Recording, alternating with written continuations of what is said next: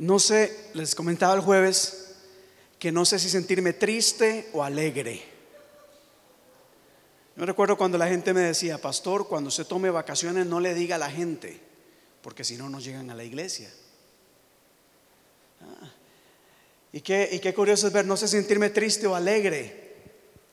Triste porque me fui y la iglesia funcionó bien la música funcionó bien, la gente se congregó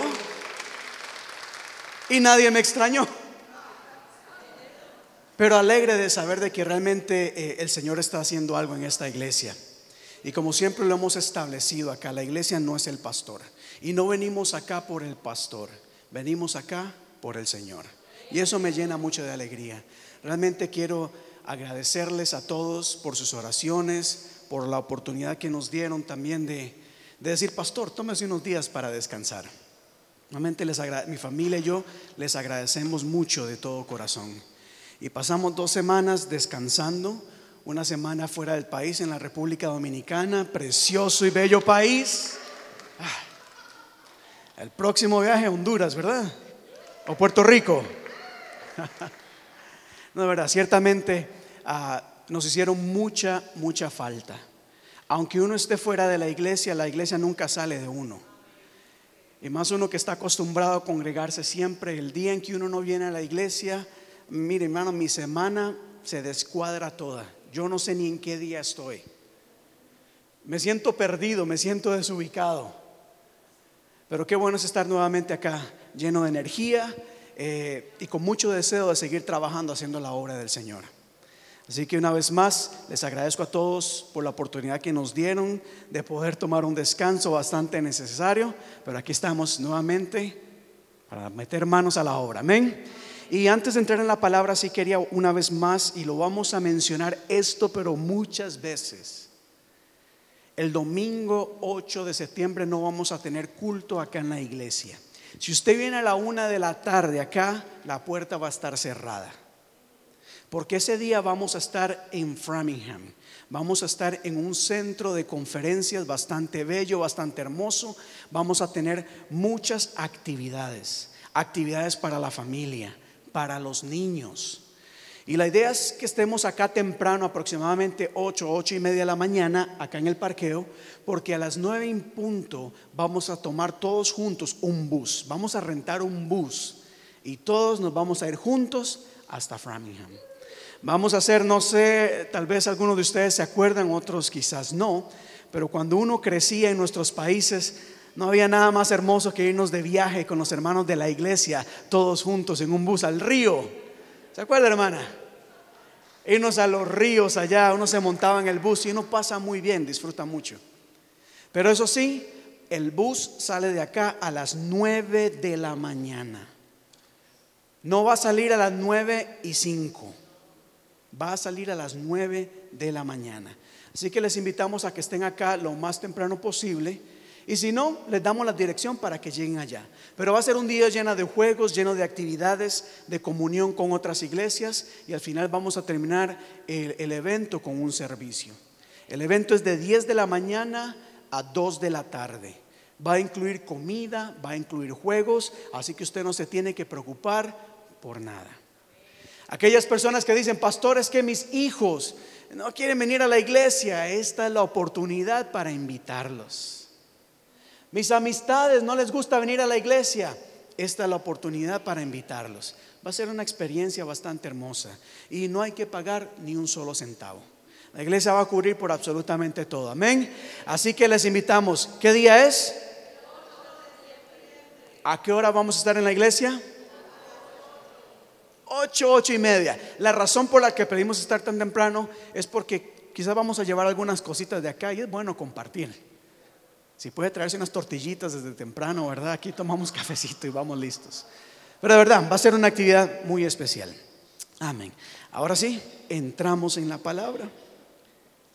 Y me siento muy emocionado de compartir esta palabra el día de hoy. Eh, yo, recuerde, llevo dos semanas sin predicar, así que aguantarse un poquito, que me voy a desahogar de todo. El jueves estuvimos acá, Dios mío, mensaje realmente bastante poderoso y hoy va a estar pero fenomenal, de verdad, de corazón se lo digo. porque este mensaje es para usted. Y para esto quiero invitarle a que vaya conmigo al libro de los Hechos, en el Nuevo Testamento. Libro de los Hechos, capítulo 5. Y cuando usted lo encuentre, le invito a que por favor se ponga en pie.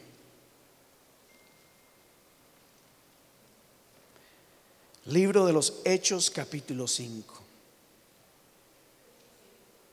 La página es la 1005.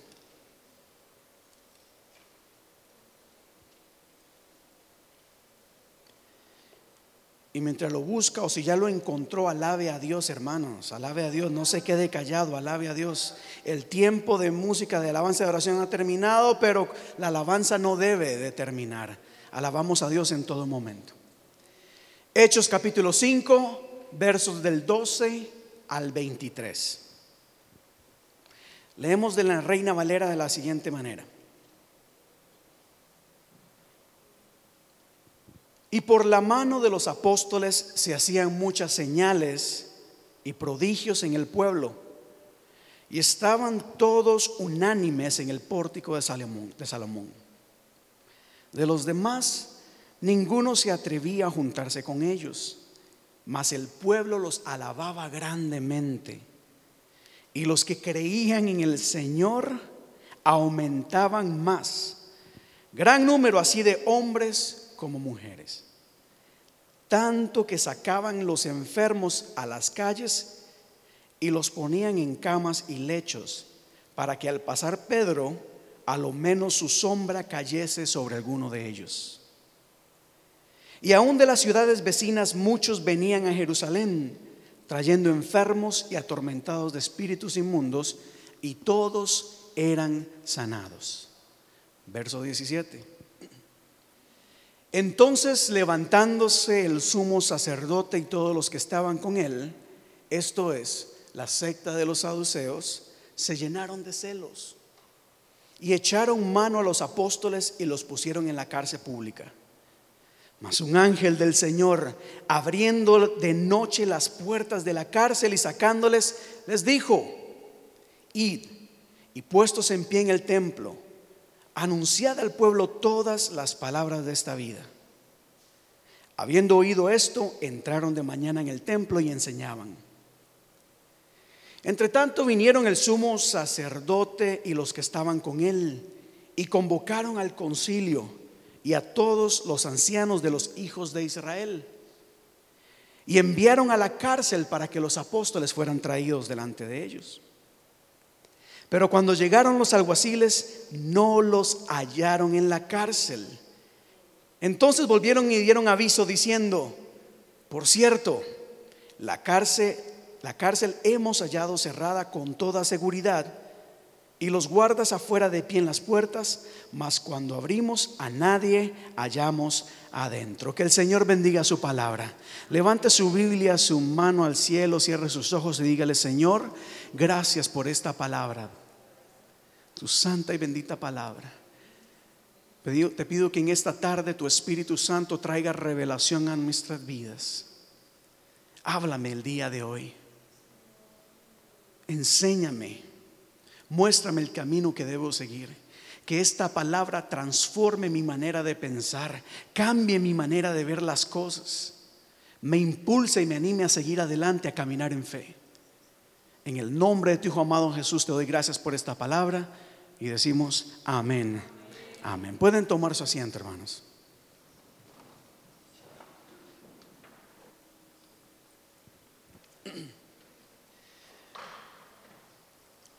Y lo primero que quiero mencionar acá en esta historia es, recalcar el hecho de que la historia comienza hablándonos de los apóstoles y lo que los apóstoles estaban haciendo en aquel tiempo.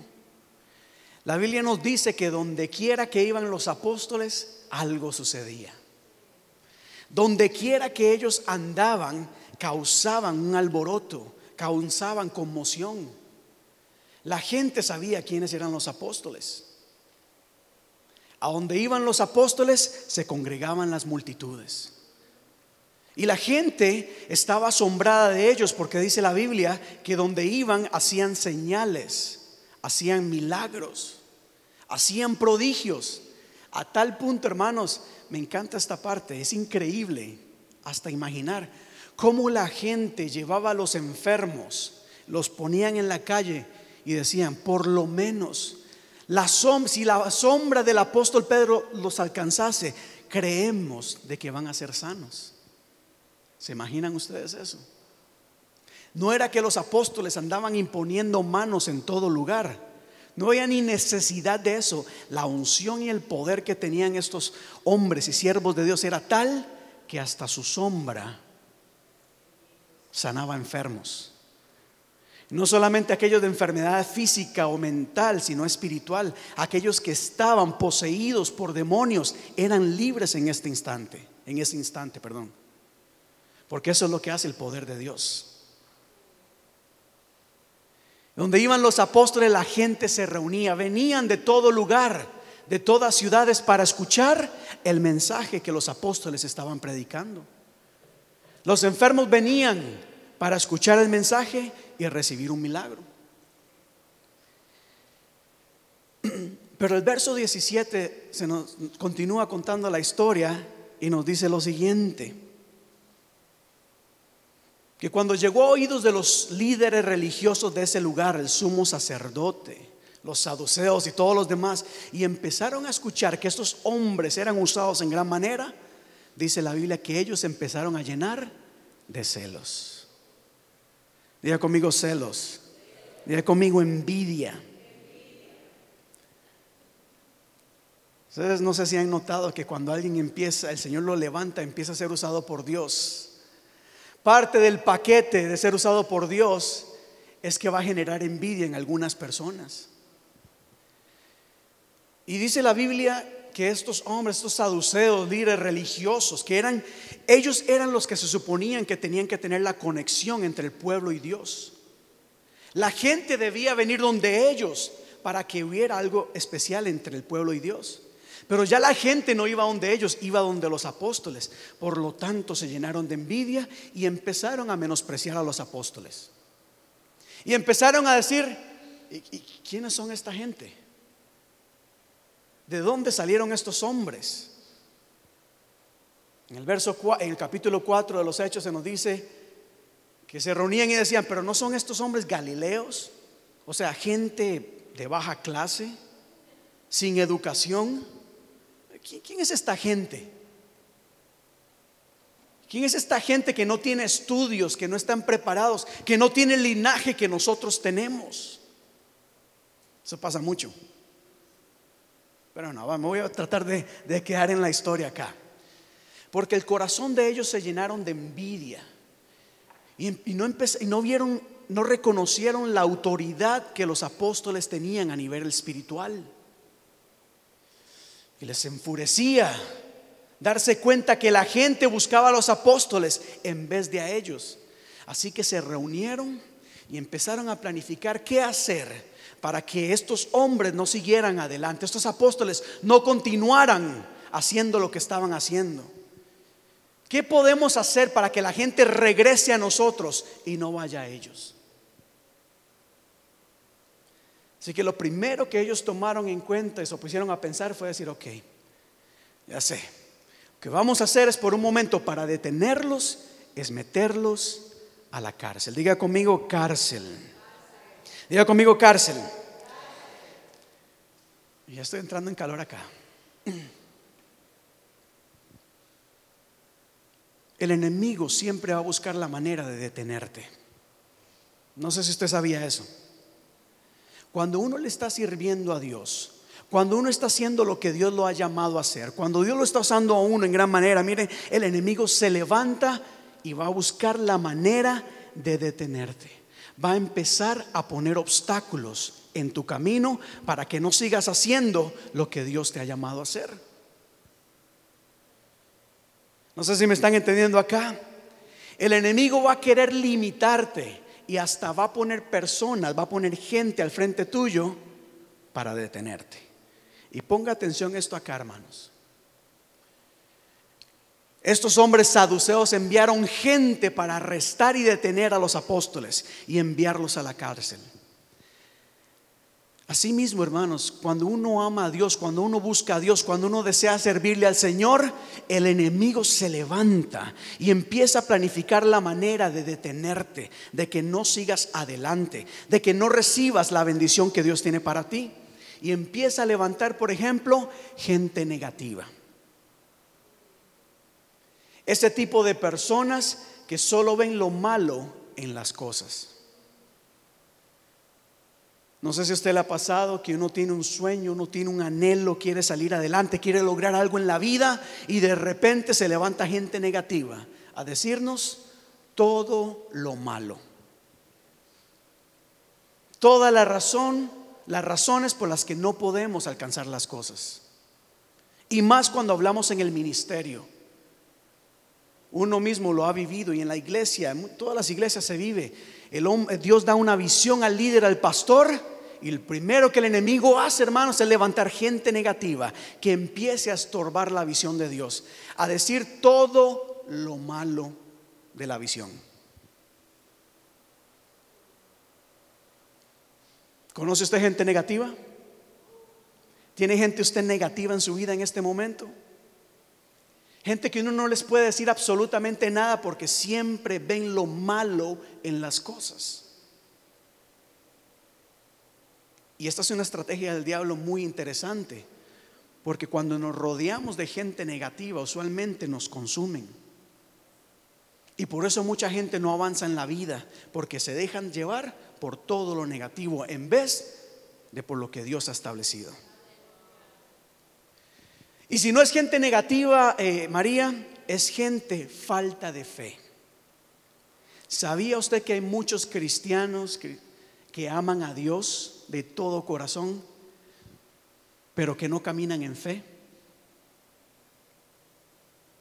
Personas que uno les comparte una visión y de repente como no tienen fe, no pueden ver más allá de lo que tienen al frente.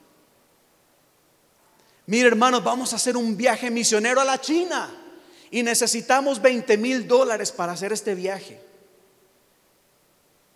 Y la gente negativa, muy conectada y relacionada con la gente falta de fe, dicen, pero pastor, ¿cómo vamos a ir a la China? ¿De dónde vamos a sacar el dinero? Es imposible. Nadie habla chino acá. ¿Qué vamos a ir a hacer allá? ¿Cómo vamos a hacer con el trabajo? Y empiezan a ponerle a uno un montón de excusas. Porque es gente falta de fe. Muchas veces el enemigo no se levanta y envía demonios ah, para detenernos. Usa hasta nuestro mismo círculo para que no cumplamos el propósito al cual Dios nos ha llamado. Hay que amar a todas las personas. Claro que sí. Hay que tener a todos cerca de nosotros, pero un poquito de lejos, aquellas personas negativas y falta de fe. Porque estas cosas, hermano, este tipo de personas han limitado a millones de personas a través de la historia en todas partes del mundo. Gente que tiene un sueño, una visión, que han sido llamados y escogidos por Dios para hacer algo. Pero como se rodean de gente falta de fe, no avanzan. Y el enemigo no solamente le pone al frente gente negativa, gente falta de fe. Muchas veces pone aquel tipo de gente que solo te critica o hasta se burla de ti. ¿Cómo lo sabe, pastor? Si les contara. Ustedes no saben cuánta gente, hermanos, me critica. No tanta como algunos otros ministerios. Gente que está siempre viendo lo malo en uno, que no se pone corbata, que entonces ¿por qué está en corbata? Que hay que estar a la moda, que si se pone zapatos está mal, si ando en tenis está mal. Si hablo solo en español, ¿qué pasa con los jóvenes que solo hablan inglés? Si hablo en inglés, pero ¿qué pasa con los demás? Estamos en una iglesia hispana. Si hablo bajito, hermanos, qué pereza. Si grito mucho, el pastor grita mucho en esa iglesia. Ustedes no saben cuánta gente, hermanos, no, el, enemigo no ha levantado. Y les voy a hablar a nivel, un testimonio propio, en contra mía para limitarme. Dios me ha dado una visión. Y el enemigo ha puesto gente que empiece a señalar, a burlarse, criticar, a compararme con otros ministerios. A decir, es que tú no eres como aquel pastor que vota, mire, con un soplo vota 50 personas. Y cuando uno no está cimentado en lo llamado de Dios, uno empieza a, dudar de uno mismo. Y el Señor lo está usando uno en gran manera y el enemigo pone esta gente que critica, que se burla. Y entonces uno, como me critican, como yo no voto a la gente con un soplido, entonces seguro la unción no está conmigo y poco a poco dejo de hacer. Cuando el Señor me dice, ora por los enfermos, pon tus manos sobre ellos, ora por los enfermos. Viene alguien y dice, no, pastor, pero los enfermos no caen. En aquella iglesia, ahí sí caen todos. Y entonces uno empieza a decir, no, entonces seguro la unción no está conmigo. Y llega uno al punto de detenerse, de llegar a una cárcel en donde uno está limitado. Y esa ha sido mi experiencia. Por mucho tiempo lo fue así. Cuando me dicen, pastor, es que no me gusta como usted predica, prefiero al otro. Y entonces uno trata de imitar lo que el otro hace, pero al final es como David con Saúl, cuando Saúl le puso a David su, su armadura. Y David decía, tengo la armadura del rey, pero este no soy yo, this is not me. Y así hay mucha gente que tiene un llamado de Dios aquí mismo en la iglesia, que han dejado que las críticas, que la burla, que la gente negativa, que la falta de fe, los encarcele y los haga prisioneros.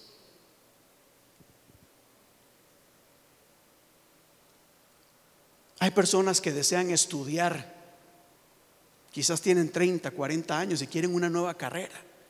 ¿Y por qué no? Me gusta, voy a tratar de volver a la universidad. Pero la gente negativa dice, you, you. Sí, yo, sí, es verdad, tienes razón. Yo no puedo entrar a la universidad quiero comprar una casa. Y viene la gente, falta de fe, pero ¿cómo? ¿De dónde vas a sacar el dinero?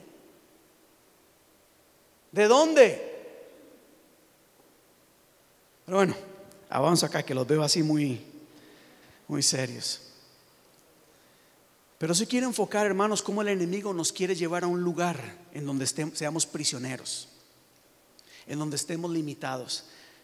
Y tenía una lista aquí grande de cosas de cómo el enemigo nos atrapa. Una de ellas, ¿sabe cuál es? Le voy a decir una, la pereza. Ojo acá.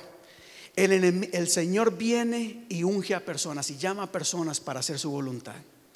Eres llamado, como cantábamos ahora, escogido, perdonado, yo soy quien tú dices que soy. Me has escogido, Señor, y me has llamado.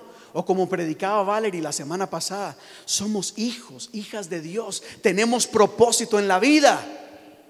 Pero la pereza les impide salir de la condición en donde están. Por pereza mucha gente no se congrega. Por pereza mucha gente no estudia la Biblia. Por pereza mucha gente no estudia en la universidad. Por pereza, hermanos, no hacen lo que pueden hacer en el trabajo y no avanzan en la vida por pereza. La pereza los limita, los tiene prisioneros. Pero bueno, avanzo acá. Avanzo acá. Porque dice la Biblia que una vez que ellos estaban en la cárcel, los apóstoles, donde ellos se preguntaban, ahora qué vamos a hacer? El Señor nos ha llamado a predicar, pero estamos en este lugar. ¿Qué vamos a hacer? Pero quiero decirte que cuando Dios, hermano, quiere usarte y bendecirte, Él va a hacer cosas maravillosas y extraordinarias para que llegues a cumplir el propósito al cual Dios te ha llamado. Y dice el verso 19 y 20 de la siguiente manera. Mas un ángel del Señor, abriendo de noche las puertas de la cárcel y sacándoles, les dijo, vayan. Párense en el templo y continúen predicando las buenas nuevas. ¿Cuántos dan gloria a Dios por eso? Bueno, no sé usted, pero para mí esto es un milagro extraordinario. Ellos están en la cárcel y de repente ahí se les aparece un ángel que les dice, un momento, esto no termina acá. El enemigo se ha levantado a detenerte. El enemigo ha puesto obstáculos al frente tuyo para decirte de aquí no vas a continuar haciendo lo que el Señor te ha llamado a hacer. El ángel le dice, jaja, El enemigo puede decir una cosa, pero Dios tiene la última palabra. Y de manera extraordinaria, hermanos, milagrosa, dice la Biblia que el ángel los sacó de ese lugar. Él les dijo, mira, hay mucho camino que recorrer. Tienes mucho trabajo que hacer. Yo sé que hay personas que quieren detenerte, pero el Señor quiere que tú sigas adelante. La pregunta es, ¿a quién vas a escuchar? No dejes que los problemas, hermano, no dejes que los, los, los problemas, la adversidad te limiten. No te dejes seguir caminando en fe. No dejes que los problemas te consuman a tal manera que ya no puedes ver más allá. Hay que tener y caminar en fe. Porque Dios tiene cosas maravillosas para cada uno de nosotros. ¿Cuánto lo creen? ¿No cuánto lo creen? Amén. ¿Cuántos dan gloria a Dios? Y ya voy concluyendo acá, no voy a durar mucho. Porque el milagro no tanto está en que el ángel se les apareció y lo sacó de ese lugar. Lo que quiero enfocar acá en esta tarde es lo siguiente, hermanos. Algo que muchas veces pasamos por desapercibidos. La Biblia nos dice que cuando los saduceos y el concilio todos mandaron a llamar a los apóstoles, la historia dice, vinieron el sumo sacerdote y los que estaban con él y convocaron al concilio y a todos los ancianos de los hijos de Israel. Y mandaron a llamar a buscar a los apóstoles que estaban en la cárcel para que los trajeran. Pero cuando regresaron los alguaciles dijeron, aquí no hay nadie. Aquí no hay nadie. Y quiero que note lo siguiente. Mira, somos sacerdote, fuimos, pero no había nada, no había nadie ahí. Lo curioso lo que nos deja pensando es que la cárcel hemos hallado cerrada con toda seguridad. Y los guardas estaban afuera, atentos, vigilando que no salieron de ir. Pero no había nadie en ese lugar. How did that happen? ¿Y por qué les digo esto, hermanos? Mire, la situación no cambió. Las circunstancias eran las mismas, los obstáculos eran los mismos, pero ya ellos no estaban en ese lugar. Repito, la cárcel estaba cerrada, tenía llave, tenía cadena, había gente vigilando, pero ellos ya no estaban ahí. y lo digo hermanos porque muchas veces nosotros queremos que Dios quite todo de nuestro camino. Quite los problemas, quite las pruebas, quite la gente negativa, quite la gente falta de fe, los que nos critican, que el camino sea planito para seguir adelante. Y en este mensaje lo que el Señor nos quiere enseñar es que no importa que la gente negativa continúe ahí, no importa que la gente falta de fe esté ahí, no importa que los que te critican estén ahí, no importa lo que el enemigo ponga en ese lugar. Eso es lo de menos. ¿Por qué? Porque ya tú no vas a estar en ese lugar. Vas a estar en otro nivel. No, si va a aplaudirle gloria a Dios, hermanos. Y es ahí donde quiero llevarlos el día de hoy, hermanos, cómo el Señor nos quiere tomar del lugar en donde estamos, de la prisión en donde estamos, a, a llevarnos a un nuevo nivel, en donde no nos importe lo que los demás digan. La gente negativa podrá continuar diciendo lo que quiera. Los que te critican, los que se burlan de ti, podrán seguir diciendo lo que quieran. Que ellos se van a quedar atrás y tú vas a seguir adelante. Porque es ahí donde el Señor te quiere llevar. No dejes que todas estas cosas te limiten. Rafael, ¿me ayudas, por favor? Y no quiero ser insensible. Yo sé que hay problemas bastante difíciles que uno enfrenta. Yo sé que hay enfermedades que nos golpean. Pero si vas a esperar hasta que estés sano para, para servirle al Señor o salir adelante en la vida, mire, te vas a quedar enfermo toda la vida actúa y camina en fe. Aún con el dolor de espalda, continúa yendo a la universidad. Con el dolor de espalda, continúa anhelando mejores cosas. Con el dolor de rodilla, de pierna, continúa sirviéndole al Señor. No dejes que estas cosas te tengan atadas y limitadas, porque Dios quiere llevarte a otro nivel. ¿Sabe qué fue lo curioso, María? Que dice la Biblia que en la mañana, mientras los, mientras los sacerdotes y los guardas hablaban entre ellos, ¿dónde están? Mire, los guardas están vigilando la puerta cerrada. Los apóstoles ya estaban predicando. Y los que criticaban a los apóstoles seguían murmurando y los apóstoles predicando por todo lugar, haciendo señales y milagros. Dale gloria a Dios por un momento, iglesia. Quizás has orado, hermano, para que el Señor quite todas estas cosas. Pero hoy a lo mejor el Señor te está hablando y te está diciendo, no deja de mirar estas cosas. Deja de poner tu mirada en los problemas, en las adversidades. Pon tu mirada en el Señor. Que el ángel del Señor está en este lugar diciendo, tranquilo, tienes mucho camino que recorrer. La vida no acaba. Pastor, tengo 50 años, estás joven, hay muchas cosas que puedes lograr en la vida. Tengo 60, 70, 80 años. ¿Y que el Señor no puede usar a alguien de 80 años para echar fuera demonios? El Señor no puede usar a alguien de 70 años para hacer milagros, para dar consejo. La edad no es un obstáculo, no solo para la gente mayor, los niños también y los jóvenes. Soy muy joven para predicar. David era un muchachito y el Señor lo ungió como rey. Jeremías, lea Jeremías, Señor, pero ¿quién soy yo? Soy muy joven, no tengo nada. It's not about you.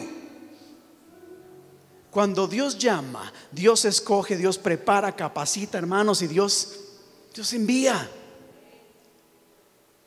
Yo quiero animarles, hermanos. Mire, hay cosas grandes que Dios tiene para ti. Yo lo creo firmemente. Pero hay como, como hay un propósito, el enemigo se levanta y va a querer detenerte. Y es hora de levantarnos y decir, Señor, seguiré adelante. No sé cómo, pero seguiré adelante. El Señor va a proveer. El Señor va a proveer. El Señor dice, levántate y camina. ¿Hacia dónde? Don't worry about it. Just start walking. No te preocupes, que el Señor guiará tus pasos. Encomienda a Jehová tu camino, confía en Él y Él hará. No te preocupes por nada más, hermanos. Que Dios te quiere llegar. Mire, no, yo no puedo ni tan siquiera visualizar el cómo Dios sacó a esos hombres de la cárcel y los posicionó en otro lugar. How did that happen? I don't know. I don't have to know. ¿Cómo el Señor lo va a hacer? No lo sé y no lo tengo que saber. Él se encargará de eso. Él enviará a sus ángeles para que siga adelante.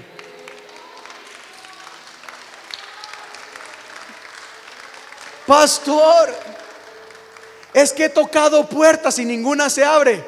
Y la puerta no tiene que estar abierta para que el Señor te ponga detrás de la puerta. El Señor se, las ingeniará.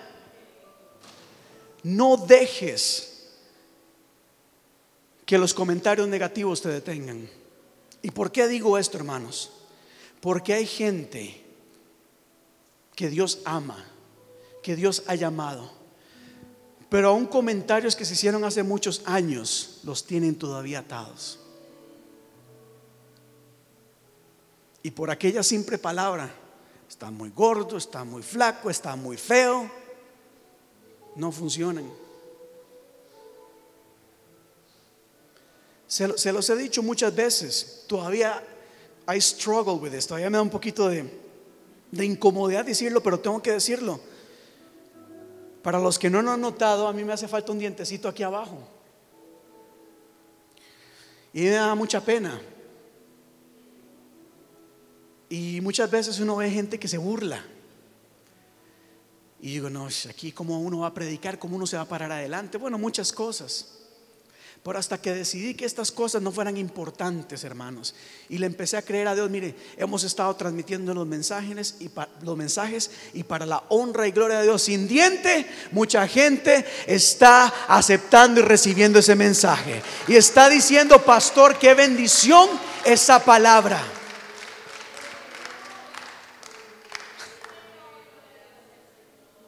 Pero se van a burlar de mí, que se burlen, algunos se burlarán, otros vendrán a los pies de Cristo. Y por esos que vendrán a los pies de Cristo es que seguiré sonriendo y predicando. Y así mismo, con la pata chueca, ah, camina, vamos, invita gente a la iglesia. Lo digo porque mucha gente, mira, aquí en la iglesia vamos a orar por las familias. Y hay gente que dice, ¿cómo voy a orar por la familia si tengo problemas familiares? Don't worry about that. Tú crees y camina en fe en su momento, el Señor va a trabajar acá. ¿Cómo voy a orar por los enfermos si yo mismo, ay, con costo me levanto de la cama? No te preocupes, quédate en la camita, empieza a llamar gente a orar por ellas. Levántate de donde estás. No, no era una expresión, era de verdad. Vamos a ponernos de pie.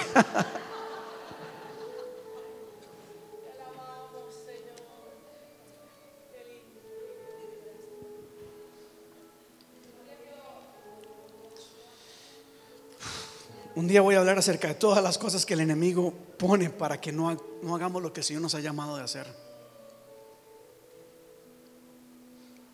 Pero el Señor quiere hacerte libre de estas cosas. Lo digo de corazón. Hoy el Señor quiere llevarte a otro nivel. Que hagas la diferencia en este mundo.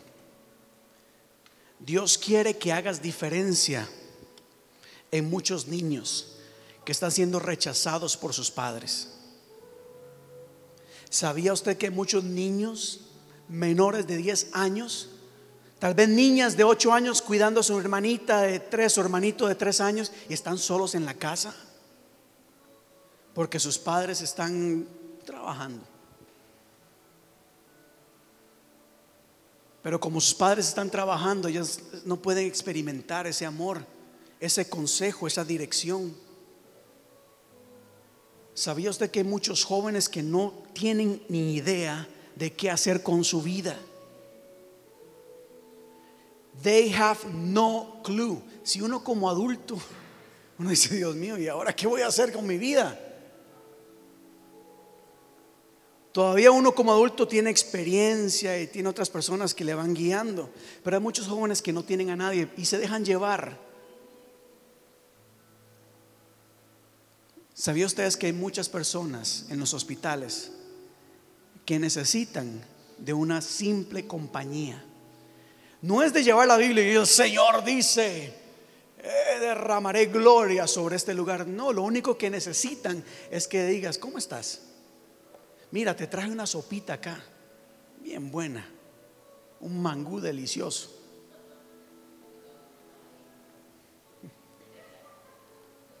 Hay mucho, mucha necesidad allá afuera. Pero como predicaba el jueves en la iglesia, el Señor anda en busca de personas dispuestas a servirle. En Isaías 6, capítulo 8, el Señor dice, ¿quién irá por nosotros? ¿A quién enviaremos? El profeta Isaías dijo, heme aquí, envíame a mí. Pero hoy en día hay mucha gente que dice, Señor, heme aquí, pero envía a alguien más. Ese fue el estudio del jueves. Dios quiere usarte en gran manera. Tal vez no vas a echar fuera demonios, pero vas a echar fuera la depresión y la tristeza por tu compañía. No sé si me entendieron acá. Tal vez no vas a sanar leprosos, pero vas a cortar con la soledad en alguna persona. Vas a hacer que un niño, una niña se sienta amada, valorada, apreciada. Hay familias a punto de romperse y lo que necesitan es escuchar a alguien que, que les diga, en el Señor hay esperanza, no te des por vencido. Pero es que los problemas Quizás los problemas van a seguir, pero Dios quiere llevarte a otro nivel. Y como lo he dicho, yo puedo hablarle a estas personas, llámenme y nosotros vamos, pero muy quizás no me escuchen tanto a mí como te van a escuchar a ti. Cierra tus ojos por un momento y medita en lo que hemos hablado.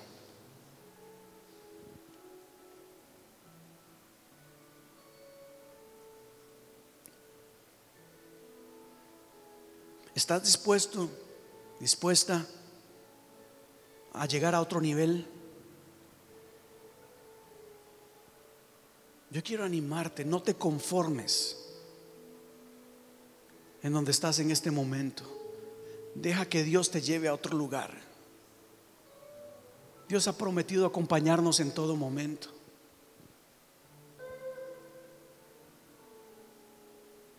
Dios quiere llevarte como leía mi hijo Daniel, en lugares de delicados pastos me hará descansar. Dios quiere llevarte a, pastos verdes, delicados donde puedas descansar.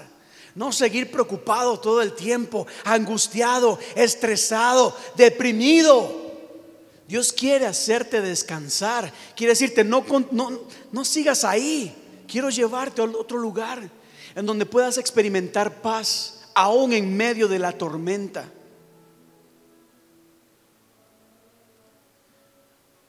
Hay personas que tienen visión, un sueño que Dios les ha dado, algo que desean alcanzar.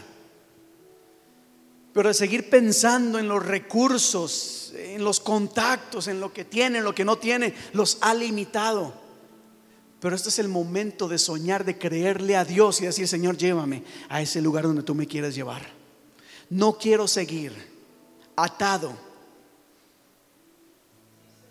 a la duda atado por la falta de fe. Al contrario, quiero aprender a creer en ti. Es hora de romper con todas las cosas que en el pasado sucedieron que nos tienen limitados. No dejes que esos comentarios que te hicieron hace algún tiempo o quizás recientemente te aten.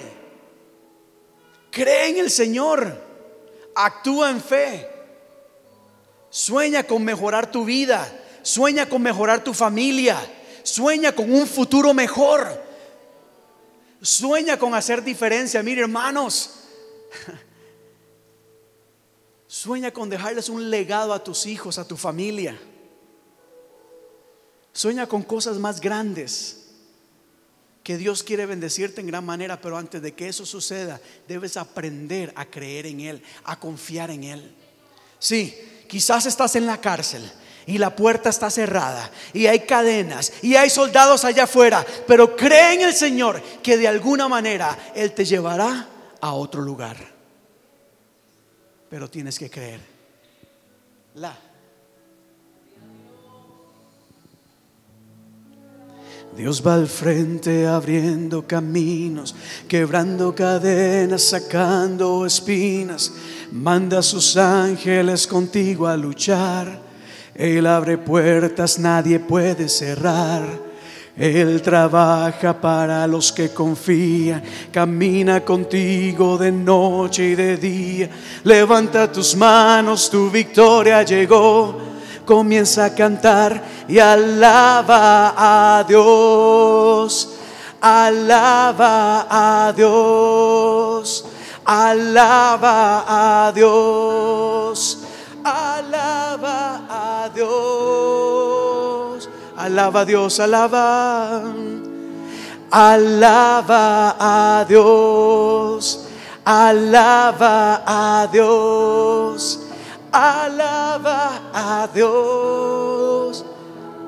Y toma un tiempo para alabar a Dios. Dile, Señor, gracias te doy. Gracias. Aún en medio de la adversidad, aún en medio de la prueba, te doy gracias porque tú estás conmigo. Gracias, Señor, porque tú tienes algo especial para mí. Tienes un futuro mejor para mí. Hay una tierra que me has prometido alcanzar.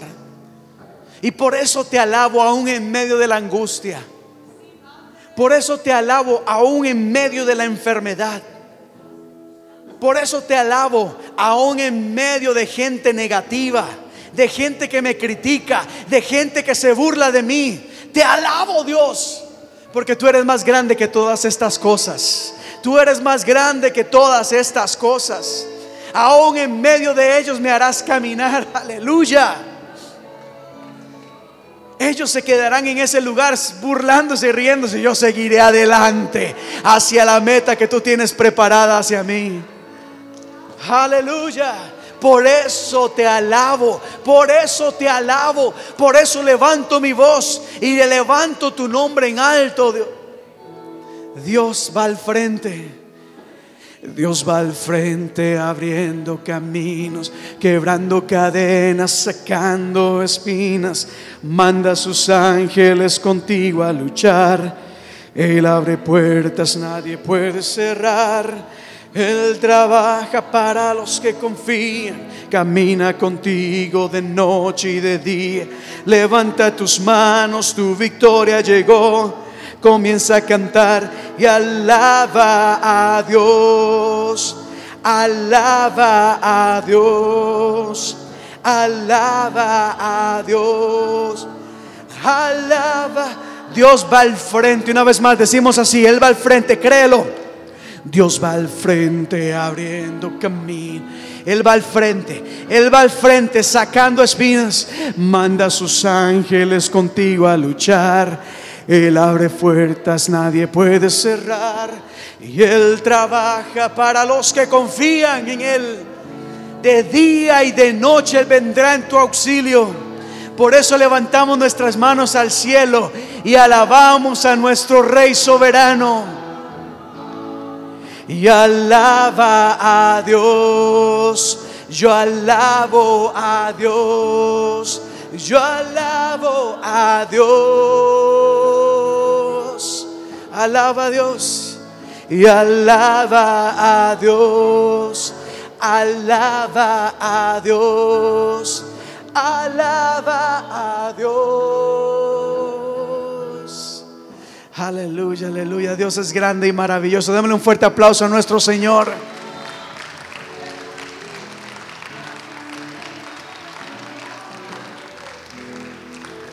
¿Cuántos dan gloria a Dios? Diga gloria a Dios conmigo.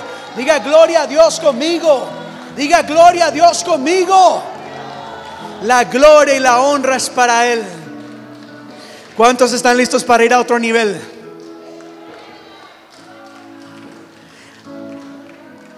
¿Cuántos pueden decir conmigo, pastor? Algunos están preparándose para ir a otro nivel. Yo ya estoy en otro nivel. Yo lo creo. Y está bien. El Señor nos va a ir sacando. Prepárate porque Dios quiere llevarte a otro nivel. Dice Ezequiel capítulo 2. El Señor está llamando a Ezequiel a predicar. Y dice la palabra en el verso 6. Y tú no les temas, no le temas a la gente, ni tengas miedo de sus palabras ni sus amenazas. Aunque te halles entre zarzas y espinos y mores con escorpiones, no tengas miedo, que el Señor está contigo. ¿Qué quiero decir? Sigamos caminando. Si ve un escorpión por ahí, o nos hacemos a un lado, o decimos en el nombre de Jesús el Señor me ha llamado a hollar serpientes y escorpiones y caminar. Pero les digo esto, hermanos, no continúes esperando a que los problemas se vayan. Sigue caminando, sigue caminando y creyendo en fe. Puede tomar su asiento, iglesia, ya estamos por concluir.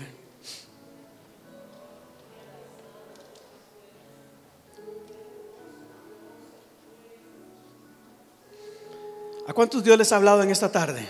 Si usted lo ha hablado, levante su mano. Hay muchas maneras de servirle al Señor.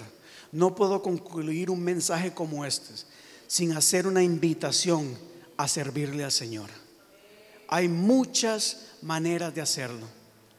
Daniel lo hizo hoy leyendo la palabra. Para él no fue fácil, pero lo hizo. Para algunos de ustedes tal, tal, vez no va a ser muy fácil pararse aquí al frente y leer la Biblia pero hazlo. Cree en el Señor. Y les digo esto porque una de las cosas que el Señor quiere hacer a través de nuestra iglesia en los próximos meses que vienen es que queremos ir a ministrar los hogares. Queremos ir a su casa. Queremos ir a bendecir ese hogar. Si hay alguien enfermo en esa casa o en esa familia, y, a esto me refiero familia extendida también, tal vez no vivan con usted en esa casa, pero usted va a representar esa familia, ese hogar. Y vamos a orar por todos los enfermos, el suegro, la suegra no sé, pero los tíos, los primos, suegro, la suegra, los sobrinos, los el cuñado, los que viven en Puerto Rico, los que viven en Honduras. Vamos a orar por ellos. Ellos y es, y es importante que les dejen saber, mira, esta semana vamos a reunirnos en mi casa y vamos a orar por ti. Y ponga atención a esto porque esto es importante. Eso es lo que vamos a hacer y de esa manera vamos a bendecir la casa, pero usted le va a decir a las personas y si puede reunir a la mayor cantidad de personas en su familia, hágalo. Hágalo. No vienen todos, no vendrán todos, no importa, y nos vamos a reunir. Vamos a leer la palabra. Vamos a ministrar. Vamos a orar por los enfermos y bendecir ese hogar. Pero no solamente yo lo voy a hacer. También necesito que ustedes me ayuden a hacerlo. Necesito de muchos de ustedes que también vayan a diferentes hogares a orar por los enfermos, a bendecir la casa, a leer la palabra. No tienen que dar un estudio bíblico no es dar un estudio bíblico, es abrir la palabra de Dios. Y quizás solamente es leer un versículo. El Señor es mi pastor, nada me faltará. Deje que esa palabra de Dios fluya en ese hogar. Y vamos a ver esto de manera espiritual. Mira, hermanos, abra en el nombre de Jesús, abra esos ojos espirituales en este momento y disierna el poder que va a salir de tu boca a leer la palabra de Dios, no a compartir tu pensamiento, lo que tú piensas, lo que tú crees, es hablar la palabra de Dios. En esos hogares, en cada uno de estos hogares va a entrar la palabra de Dios. Y esa palabra de Dios va a ser algo en ese hogar que va a cambiar las cosas. Lo creo en el nombre de Jesús. Y usted los vamos a ungir, hermanos. Vamos a ungirles para que usted lo haga y bendiga esos hogares. Hay hogares cargados de maldiciones. Hogares contaminados, hermanos, contaminados. Y nosotros vamos a empezar a limpiar esos hogares. No vamos a hacer una limpia y llevar ramitas y eso no, olvídese. Vamos a hablar la palabra de Dios. Y Edith quizás me dice, pastor, pero yo no sé qué decir. No te preocupes, Edith. Vas a abrir el Salmo 23 o el Salmo 91 y lo vas a leer. No te preocupes. No tienes que decir nada más. Y después de que termines de leer el Salmo 91 o el 23, va a decir, ahora me gustaría orar por, por su familia. ¿Hay alguien enfermo? ¿Hay alguien en necesidad? Voy a orar. Señor, Tú conoces su necesidad, súplela. En el nombre de Jesús, amén. Eso es todo. Y luego vas a decir, ahora me voy a poner en pie y voy a bendecir este hogar. Señor, en este momento entregamos este hogar para ti. Y que la reunión duró cinco minutos, cinco minutos está bien. No nos vamos a preocupar por esos detalles. Vamos primeramente a ser obedientes a lo que el Señor nos va a llamar a hacer. Amén. Y cada uno de ustedes es llamado a hacerlo también. Y a mí como pastor me gustaría invitarlos, retarlos a que lo hagamos. Nos vamos a comunicar. Y usted me va a decir, pastor, yo me voy a reunir en mi casa, quiero que usted venga o yo me voy a reunir con mi amiga y vamos a tomar un café y ahí mismo lo vamos a hacer. Y vamos a hacer esto, vamos a ministrar, vamos a orar. El Señor nos va a ir dirigiendo poco a poco. Pero mucha gente, las vidas van a ser cambiadas y transformadas por lo que vas a hacer. No te preocupes cómo va a pasar las cosas. Cree y hazlo. No va a ser tú, va a ser Dios quien va a estar contigo. ¿Cuántos estarían dispuestos, hermano? Mire, ¿cuántos les gustaría que vayamos a su casa a ministrar? Levante su mano. ¿Quiere hermanos arriba? Bájela otra vez. ¿Cuántos el día en que nos pongamos de acuerdo durante la semana y diga, ok, yo voy a ir, el martes a las 7. ¿Cuántos están dispuestos a reunirse usted con toda su familia? Con la mayor cantidad de personas que pueda. Levante su mano. Es decir, usted va a motivarles. Si no llegan, es cosa de ellos, pero usted va a cumplir con convocarlos. Y por último, ¿cuántos de acá estarían dispuestos a visitar alguna otra persona, alguna otra casa, orar y bendecir? Levante sus manos. Men, gloria a Dios, hermanos. El Señor les va a bendecir en gran manera. Ahora, algunos de ustedes no van a visitar solamente una casa, va a visitar más de una. Créame, hermanos, se lo voy a decir en el nombre de Jesús, aunque no me lo crea. Pero de aquí se está levantando una generación tremenda que va a expandir el reino de los cielos. El evangelista empieza con las cositas pequeñas, hablándole a la persona que va en el bus, hablándole a las personas que van a su lado. El evangelista no empieza haciendo campañas de 20 mil personas, empieza con tres o cinco personas. Los profetas no van a mega iglesias a hablarle a cientos, empiezan tratando de discernir lo que Dios está poniendo en su corazón y simplemente abriendo su boca y dejar que el Señor fluya. Y así los pastores, los ministros. Mire, ojalá, ojalá que usted me diga, pastor, eh, fíjese que es que yo me empecé a reunir aquí en este hogar y luego me invitaron a este hogar y este hogar y ya estos 100 hermanos, mire, quieren que yo cuide y los esté pastoreando. Amén. Vamos a prepararlos para hacerlo porque la idea es que aquí se levante más. Esto es reino de Dios, no iglesia hispana de la comunidad. Soñemos. Hay gente escribiéndonos de muchos lugares. Y es que estamos entendiendo y estamos diciendo, Señor, ya no queremos estar aquí en este mismo lugar. Queremos ser llevados a otro nivel. Mis hermanos, créalo y recíbalo en el nombre de Jesús. Amén. Vamos a ponernos en pie. Cantemos esa última parte. Dios va al frente abriendo caminos. Dios va al frente abriendo caminos, quebrando cadenas. Sus ángeles conmigo a luchar. Él abre puertas, nadie puede cerrar. Él trabaja para los que confían. Camina contigo de noche y de día.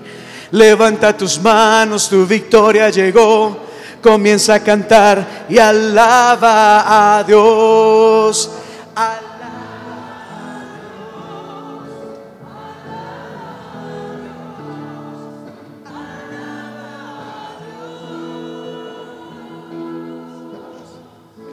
Así que hermanos, este Vamos a salir de ese lugar. No podemos quedarnos en el mismo sitio. Y finalmente yo quiero orar para que, no solamente para que esta semana sea una buena semana, sino para que abracemos esa visión que el Señor nos está ofreciendo. ¿Cuántos están conmigo? ¿Cuántos están de acuerdo? ¿Cuántos les gustó el mensaje? De hecho. Ok.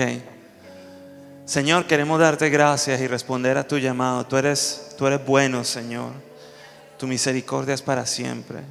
Quiero darte gracias por tu sangre, Señor Jesús. Quiero darte gracias por tu presencia.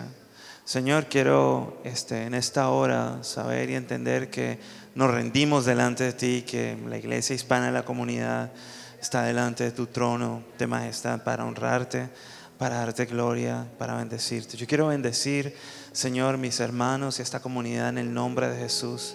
Señor, las manos, sus pies, su corazón, para que caminen en rectitud para contigo, Señor, para que honren, Señor, tu presencia cada día con sus decisiones, con sus pensamientos. Quiero, Señor, que sus familias, sus vidas, sus casas sean abiertas para ti. Dice tu palabra que creeremos en ti, Señor Jesús, y toda nuestra familia será salva. Yo vengo a declarar esa palabra, declarar, Señor, de que si tú estás con nosotros, ¿quién en contra nuestra, Que aquel que entregó a su único Hijo, ¿cómo no nos dará todas las cosas con Él? Gracias, Señor, porque tú has sembrado esta palabra en nuestro corazón. Y te pido que hagas maravillas este, y que hagas cosas grandes y sobrenaturales en nuestro interior. Revoluciona por tu espíritu nuestra vida espiritual, Señor. Te lo pedimos en el nombre de Jesús de Nazaret. Así que muchas gracias, hermanos. Dios los bendiga.